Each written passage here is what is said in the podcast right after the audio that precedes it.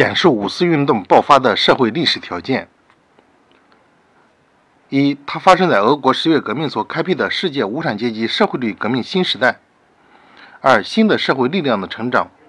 第一次世界大战期间，中国的民族资本主义经济得到短暂而又迅速的发展，中国的工人阶级和民族资产阶级的力量进一步壮大，中国工人阶级成为一支日益重要的社会力量。